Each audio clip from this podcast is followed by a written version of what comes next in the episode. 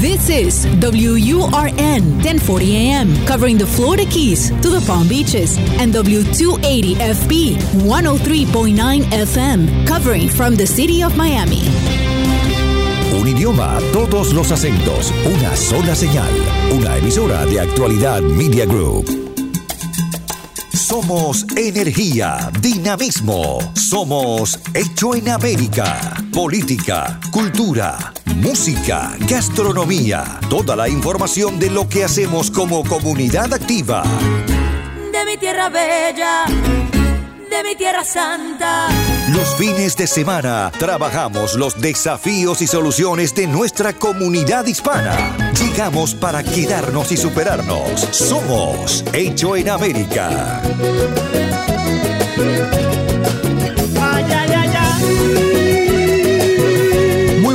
¿Cómo les va? Buen fin de semana. Gracias por acompañarnos.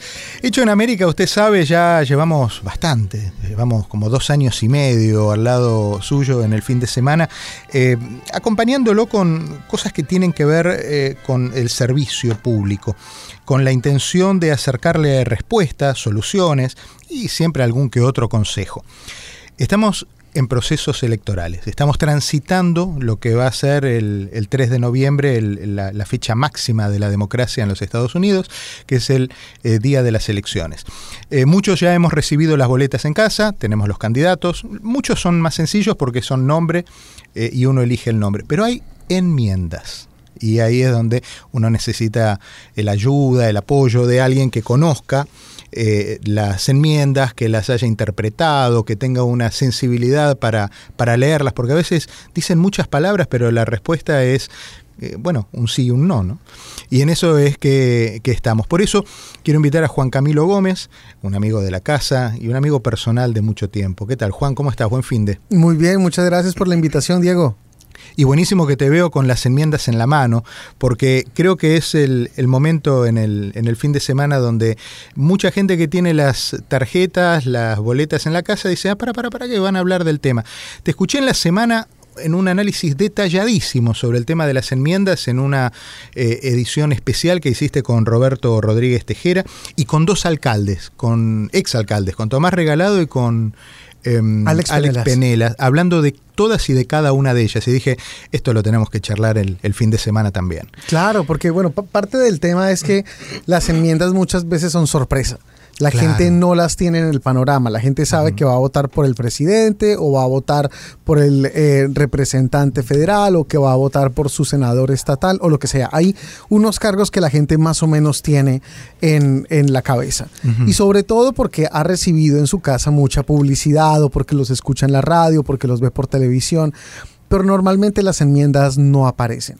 Y uno percibe las enmiendas como preguntas engañosas. Uno de sí. entrada cuando la, cuando la lee dice, a ver, ¿qué, ¿qué, leo y qué es lo que en realidad me quieren preguntar? Y, y, muchas veces están diseñadas con ese fin. Hay unas que son realmente sensatas uh -huh. y realmente directas. ¿Usted está de acuerdo con que ahora cobremos más en tal cosa y que la plata salga de tal lado? Sí o no. Uh -huh. Pero hay veces que desde el mismo afirmativo negativo te la ponen difícil. Claro. Te ponen, usted no estaría en desacuerdo con no afirmar y no queda como un momento. Entonces sí significa no y no significa también no. ¿Eso habla de la mala intención de la redacción de esa enmienda?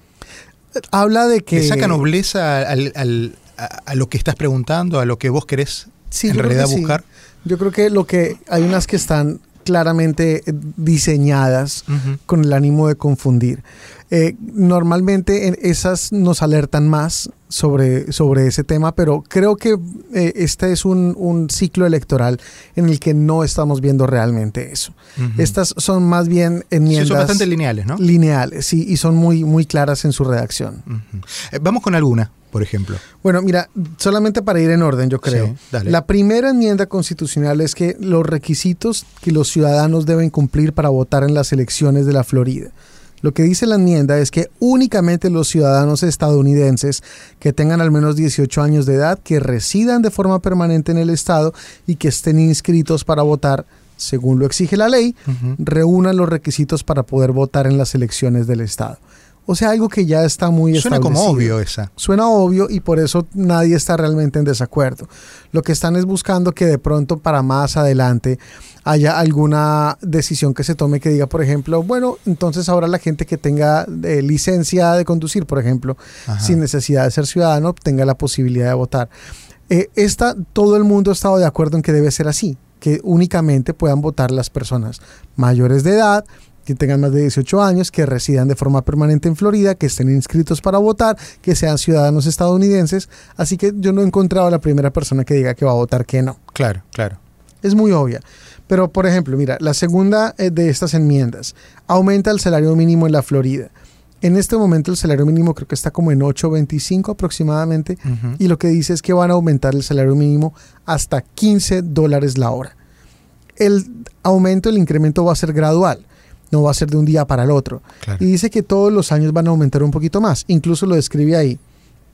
Por ejemplo, dice, cada 30 de septiembre el salario mínimo aumentará un dólar hasta llegar al mínimo de 15 dólares la hora. 30 de septiembre, decimos, es la fecha de cierre fiscal. Por eso es esa la, fecha que se pone como referencia. Exacto. Y todos los 30 de, septiembre aumentará un año hasta que llegue a 15 dólares. Hay quienes están de acuerdo con esto porque dicen que menos de 15 dólares la hora es un salario que es muy difícil sobrevivir con él que cuando tú ganas 8 o 9 dólares la hora con los costos en Miami, con lo que vale la renta, con lo que vale un montón de cosas, casi que te obligan a tener dos trabajos. Y en teoría, si tú trabajas 40 horas a la semana, no deberías estar por debajo del nivel de pobreza. O deberías tener por lo menos para pagar la renta y un mercadito. Los que están en contra de esto son varios empresarios que dicen, yo no tengo cómo llevar mi negocio adelante pagándoles a, los empleados 15 dólares la hora. Porque yo, por ejemplo, lo que tengo es eh, un restaurante de sándwiches y yo tengo a tres personas haciendo sándwich. Yo no puedo tener 45 dólares la hora cuando eso no es lo que alcanzo ni a vender en sándwiches. Entonces, o le subo el precio al sándwich o echo a una o dos personas y dejo solamente una preparando la comida. Entonces depende de cómo veas las cosas. Hay quienes dicen, bueno, pues súbale el precio al sándwich. De pronto la gente que compra sus sándwiches no va a ver con malos ojos que usted le pague 15 dólares la hora y que eso le cueste a usted un poquito más. Aparte el, el número asusta porque estamos hablando de 8 a 15 eh, en un solo respiro, pero estamos, eh, la, la enmienda lo menciona, es una cuestión progresiva. O sea, no va a subir de 8 a 15 mañana, va a subir de 8 a 15 de acá al 2026. Con lo cual el precio del sándwich es probable que si el negocio del señor es próspero, eh, va a formar parte de esa prosperidad también la, mejoría de, su personal ¿no? y de su empleomanía. Bueno, ese es tal vez eh, el, punto de quienes están apoyando esto. No solamente que la gente tenga que, que, tener un, salario digno y pueda vivir eh, trabajando, o sea, lo que se le está incentivando a la gente es a que trabaje, pero que con 40 horas a la semana o un trabajo de tiempo completo y uno de medio tiempo logre sobrevivir. Que no tenga que buscar dos y tres trabajos y vivir con la tía y con no sé qué para poder pagar una renta. Pero también la lógica de esto detrás está en que el comercio en general en los Estados Unidos depende mayoritariamente del, del minorista. Claro. Nosotros no somos o sea, quien más empleados tiene no son las grandes corporaciones. La economía en los Estados Unidos se mueve sobre todo con las pequeñas empresas. Y eso quedó demostradísimo ahora con la pandemia, ¿no? Exacto. Entonces, ¿a qué es lo que ¿A qué es lo que se refieren con esto? Es verdad que usted como pequeño empresario se le va a dificultar mucho pagar 15 dólares la hora a sus empleados, pero es que ese empleado suyo no se puede comer no, no, no sale a comer, no, come lo básico, no vive porque está pensando en esto. Claro. Si a uno le suben el sueldo, de pronto uno va con, los, con la esposa y con los niños el fin de semana a un restaurante. Y si no tiene con qué, pues ese restaurante no tiene clientes. El incremento del salario de la gente va a representar automáticamente que ese gasto, que ese dinero se gaste en la comunidad. Claro. Si a ti te dan 200 dólares más al mes, de pronto tú eh, comienzas a planear unas vacaciones o cambias el carro o saldas una deuda, pero también vas a hacer más mercado, vas a, utilizar los negocios arriba. La gente, la gente necesita también darse como esas caricias, ¿no? Claro, claro que sí, porque, porque hace falta y crean un sentido de comunidad muy cercano. Claro. que tú puedas ir al restaurante de tu barrio, que tú puedas ir al dry cleaning de tu barrio, que eso tiene, tiene mucho sentido en el, en el, incremento de un salario. O sea, si tú te ganas 200 dólares extra, no te los vas a invertir, a invertir en la bolsa de valores. O sea, ojalá lo puedas hacer, pero sinceramente sí, la sí, gente sí. está tratando de resolver en el día a día y en el semana tras semana. Sin duda. Entonces, sin duda. esa es la enmienda. Va a llevar, es que ese incremento sea hasta el 2027, pero va a aumentar definitivamente el salario mínimo a 15 dólares la hora en el estado de Florida. Si la gente está de acuerdo con esto, votará que sí, y si la gente está en desacuerdo, votará que no. Ok. Tenemos la tercera, a ver. Esa es la segunda. Esa era la a segunda. ver, la, A ver, la tercera de las enmiendas dice que todos los electores voten en las elecciones primarias para cargos en la Asamblea Legislativa, en el gabinete y como gobernador. Esta es tal vez la que ha generado más diferencias. En este momento las elecciones son primero partidistas y luego sí no lo son. Por ejemplo, si hay una elección al Congreso o a, la, a un cargo de Senado estatal, primero los candidatos del Partido Demócrata se enfrentan, sale el ganador, los de los republicanos se enfrentan, sale el ganador y ellos se enfrentan en la general. Ese fue el proceso de primarias, para acompañar un poco con los ejemplos. Fue el proceso de primarias que vivimos en agosto, por ejemplo. Por ejemplo, en agosto entonces había unos candidatos republicanos, unos candidatos demócratas, y la gente votó por esos, y esos se enfrentarán los ganadores en noviembre. Pero yo, por ejemplo, yo estoy inscrito como independiente. Yo no puedo votar ni en la primaria de los demócratas ni en la primaria de los republicanos. Entonces, la elección de agosto de ese distrito que nos estamos inventando en la cabeza no era conmigo, yo no podía participar. Correcto. Yo podré participar ahora en noviembre para votar o por el demócrata o por el republicano o por algún independiente también. Sí, sí, sí. ¿Qué es lo que dice esta enmienda? Dejen que los independientes voten también en la primaria, aunque no sean de los demócratas, aunque no sean de los republicanos. Hay gente que dice, a mí me parece bien, porque eso hace que la elección sea más participativa, que más gente que normalmente no puede votar en este tipo de elecciones pueda votar. Por ejemplo, hay distritos que son muy demócratas. Entonces, no hay ningún candidato republicano y solamente hay una primaria demócrata en la que se enfrentan seis, siete candidatos. Entonces, el que gane la primaria es el que llega al puesto. Y si tú estás inscrito como independiente, nunca vas a, poder votar en esa elección. opción, claro, claro. Entonces lo que tú dices es, bueno, a mí me gustaría escoger quién va a ser ese senador, quién va a ser- ese representante. ¿Y por qué, por ejemplo, dirían que no? O sea, sí entiendo los que apoyan eso y, y me alineo. ¿Quiénes, ¿Quiénes dirían que no, por ejemplo?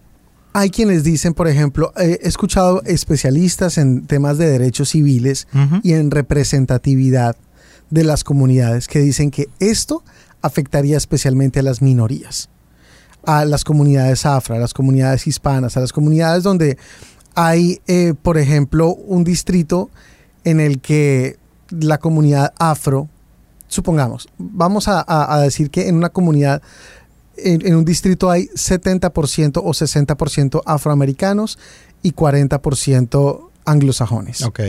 digamos que se presentan cuatro candidatos afro y un candidato anglo. Ese 60 claro. o 70% se va a terminar dividiendo entre los candidatos afro y el 30-40% va a terminar yéndose con el candidato anglo. Eso quiere decir que al final va a pasar a la segunda ronda uno de los afro con el, ah, con el anglo y lo que vamos a terminar viendo es como, ok, un momento, llegamos acá ante una final con la posibilidad de que este escaño se quede en manos de una persona que no es negra en un distrito que es 70% negro. Correcto. Eh, tiene Entonces- su lógica también, ¿eh? Tiene su lógica Tiene también. su lógica, claro, claro. Entonces, ¿por qué va a votar la gente? La gente querrá votar por dar una participación igualitaria y, y también, bueno, ¿cuál es el riesgo? Puede que digan, ok, eh, vamos a votar todos en la general y a la, fi- en, a la final, en, en- en la general, vamos a llegar dos republicanos o dos demócratas. Solamente. Sí, sí, sí, Entonces, eso también va a cambiar mucho en la forma en la, que, en la que nosotros estamos moviéndonos, pero dependerá de cómo lo vea cada quien. Claro. Bueno, eh, ya estamos pasados de la mitad del programa y tenemos tres enmiendas analizadas. Vamos con las otras tres, porque son seis, eh, después de la pausa. Te quedas unos minutos más porque si no, no las voy a poder analizar solo. claro que, sí. bueno, seguimos con Juan Camilo en los próximos minutos. Somos Hecho en América por Actualidad Radio. Todos los fines de semana. De mi tierra bella, de mi tierra santa Oigo ese grito de los tambores. La cita de los fines de semana para conocer cómo se mueve nuestra comunidad. Hecho en América. Solo en Actualidad Radio 1040 AM. Seguimos en Hecho en América este fin de semana analizando las enmiendas que forman parte de la boleta que ustedes ya tiene en su casa y que va a formar parte, obviamente, el 3 de noviembre cuando usted vaya a votar o si elige por el voto anticipado en el centro de votación eh, de esa serie de preguntas que le van a estar haciendo junto a los candidatos se va a encontrar estas famosas enmiendas. Vamos con las siguientes tres que completan este, este paquete de enmiendas previstos? Bueno, la enmienda número 4 hace referencia a que las enmiendas constitucionales como estas que estamos analizando hoy tengan que ser aprobadas dos veces y no solamente una. Todo lo que la gente elige en las elecciones, que son modificaciones a la Carta Constitutiva del Estado, tienen que tener unas condiciones. Por ejemplo, tienen que ser aprobadas no por mayoría simple, sino por el 60% de los votos todo esto que estamos diciendo necesita 60% para ser aprobado. Okay. Esta enmienda lo que busca es que no solamente tenga que ser aprobado una vez, sino dos veces. Entonces, cada una de estas enmiendas, como la que hablábamos del salario mínimo, en caso de ser aprobada, que en la siguiente elección vuelva a aparecer y tenga que ser aprobada otra vez. Obviamente, mucha gente está en contra de esto. Dice, bueno, pero un momento, si ya lo aprobamos, ¿cuál es la necesidad de volver a preguntar y de volver a aprobar? Los que están impulsando esta medida son como más puristas de las cartas constitutivas y dicen que son textos que no deberían ser modificados con tanta facilidad. Pero pues ya el proceso no es sencillo. O sea, tiene que pasar primero por un debate de cuál va a ser la iniciativa, que puede venir de la legislatura o puede venir de una iniciativa ciudadana. Y después de eso, entonces viene con un proceso de redacción de la enmienda y luego por fin poderle incluir, después de recoger un montón de firmas, para que no solamente sea aprobada con mayoría simple, sino con el 60%. O sea, ya el proceso es engorroso. ¿Por qué vamos a volverlo doblemente engorroso? Entonces, y demorado. y demorado. Y demorado, porque entre proceso y proceso puede pasar otro proceso electoral. Exacto. Entonces, esta es una enmienda que también eh, la gente que hemos podido entrevistar mayoritariamente nos ha dicho que va a votar que no, porque no quieren que el proceso que ya es difícil se vuelva doblemente difícil. Si hay enmiendas que se están modificando, es porque hay cosas que han cambiado con el tiempo y que hemos descubierto que es necesario modificar. Esa es la enmienda 4. Perfecto, vamos con la quinta. La enmienda quinta es la de las limitaciones en las tasaciones de los impuestos inmobiliarios de propiedades o homestead en un periodo de portabilidad ampliado para transferencia del beneficio acumulado. Eso no lo entiende nadie. A ver, Pero pásalo, a... La forma más tradicional es decir, esta enmienda lo que dice es que eh, uno tenga no solamente dos años, sino tres años para hacer el cambio del beneficio de homestead, de una propiedad en la que uno vive, eh, cuando uno se cambia de casa obviamente amplía la posibilidad de que uno tenga ese beneficio y eh, es, un, es algo que le sirve a la gente porque pues muchas veces cuando tú te mudas de una casa a otra hay un periodo en el que de pronto no vas a alcanzar a cobrar ese beneficio y eso va a impactar tu economía porque el beneficio lo que representa es que una porción del valor de tu casa no sea taxable, no sea, eh, no tenga eh, un, un impuesto sobre esa porción. Entonces esto le va a dar más tiempo a la gente para poder lidiar con este proceso, le va a aumentar de dos a tres años para que pues, pueda recibir este beneficio. También todo el mundo que hemos entrevistado dice, sí, está bien, démosle más chance a la gente para que alcance a, cobrar este beneficio. Bueno, y nos queda la sexta. Nos queda la sexta, que esa es la que ha sido calificada como un no-brainer. Es una enmienda que dice que se le debe dar un descuento fiscal a las cónyuges de algunos veteranos fallecidos y con discapacidades permanentes y relacionadas con un combate militar. Se tenía un beneficio eh, tributario para los que tuvieron, eh, eh, los que sirvieron en el exterior o representaron o pelearon por los Estados Unidos y al regresar tenían algún tipo de discapacidad. Esto lo que está es aumentando el beneficio en caso de que se mueran y que la viuda o el viudo no quede con una carga que es imposible de pagar. Y se reconoce también que obviamente cuando una persona sirve por eh, la libertad y, los valores de los Estados Unidos, no solamente esa persona la que está sirviendo, es su familia la que lo está haciendo. Entonces, nuevamente, esta es una enmienda que todo el mundo que hemos entrevistado ha dicho que va a votar que sí. Claro, claro, claro. Este, estas son, de, esta manera queríamos, queríamos repasar eh, la, parte de las enmiendas de la, de la, boleta que ya muchos hemos recibido en la casa eh, y ayudar a, por lo menos darle una comprensión ¿no? de, algo que dice mucho y a veces resulta confuso. Eh, ¿cómo, ves, cómo sentís este proceso electoral que estamos, que estamos transitando? Bueno, como es tradicional en las elecciones presidenciales, creo que la gente no se está fijando mucho en esto de lo que hablamos hoy. Eh, la gente normalmente piensa en el presidente de los Estados Unidos como el mayor cargo y como la razón por la que van a votar. Pero cuando llegan al puesto de votación o cuando les llega por correo la boleta, se enfrentan a una cantidad de cosas como eh, su representante federal en, Washington. Mantener los jueces, por ejemplo. Jueces que uno los jueces, gente que uno no, tiene idea de quiénes son. Y eso eh, normalmente se siente más en las presidenciales. Porque la gente, hay mucha gente que no vota sino por presidente. Que no vota en las primarias, que no vota en las elecciones de, de mitad de término o de medio tiempo. Y vota únicamente cuando toca escoger al presidente. Entonces, vemos una participación más alta, pero también vemos una, una polarización mucho más eh, fuerte. Al menos esta es la tercera elección presidencial que yo cubro en, en los Estados Unidos y creo que en las dos anteriores yo no había visto lo que estoy viendo ahora. Ni siquiera en la anterior que se conoció y se creyó que era una elección sin precedentes cuando se enfrentaron Donald Trump y Hillary Clinton.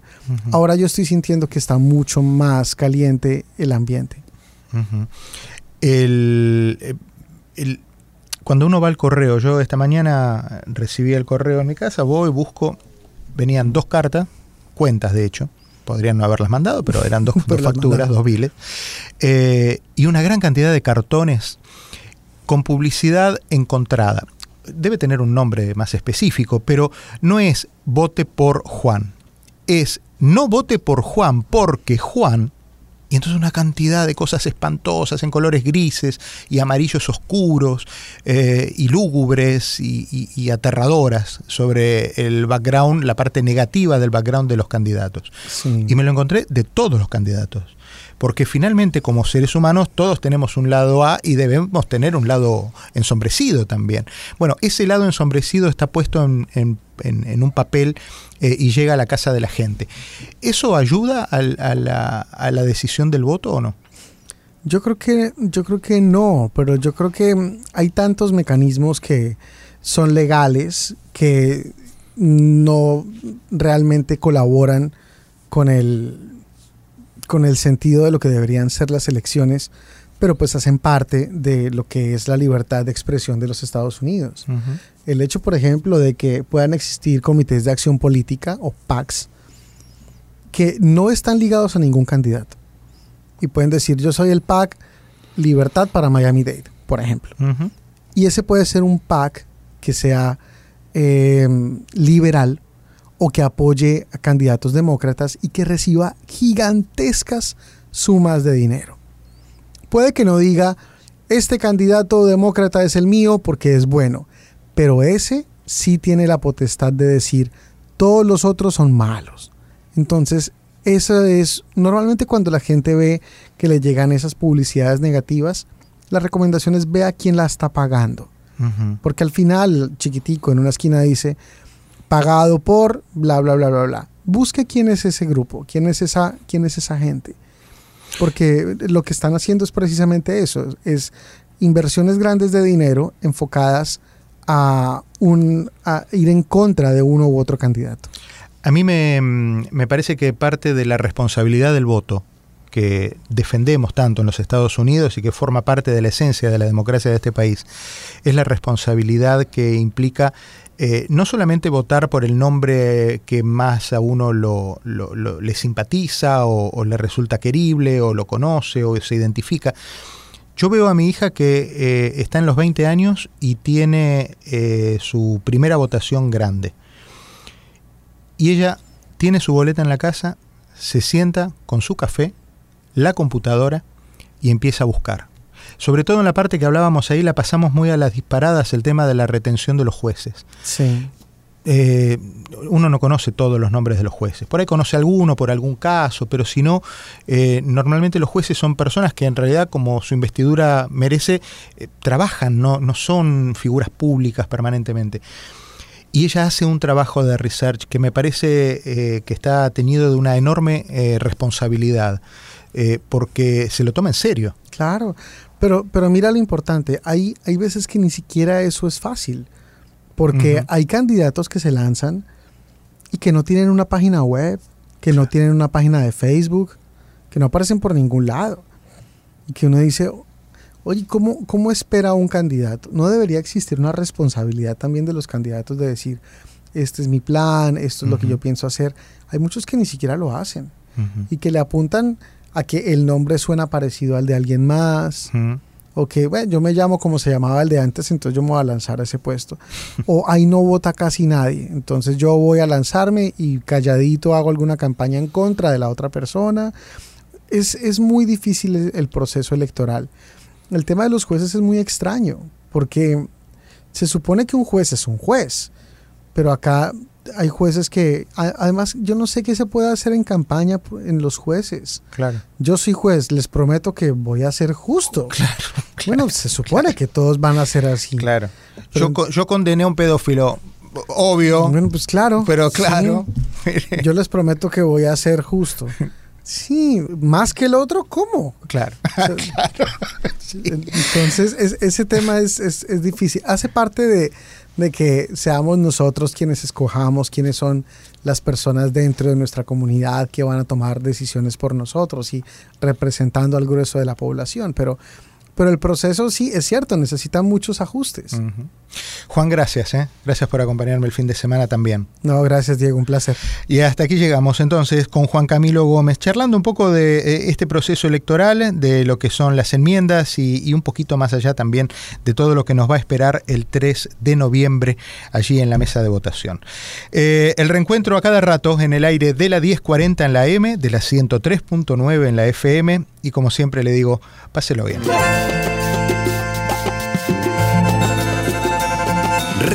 Recorremos las calles de una ciudad que hicimos propia. Tomamos sus costumbres, su ritmo, sin abandonar nuestra historia y raíces. Somos lo mejor de dos mundos. Hecho en América. En Actualidad Radio. Yo me muero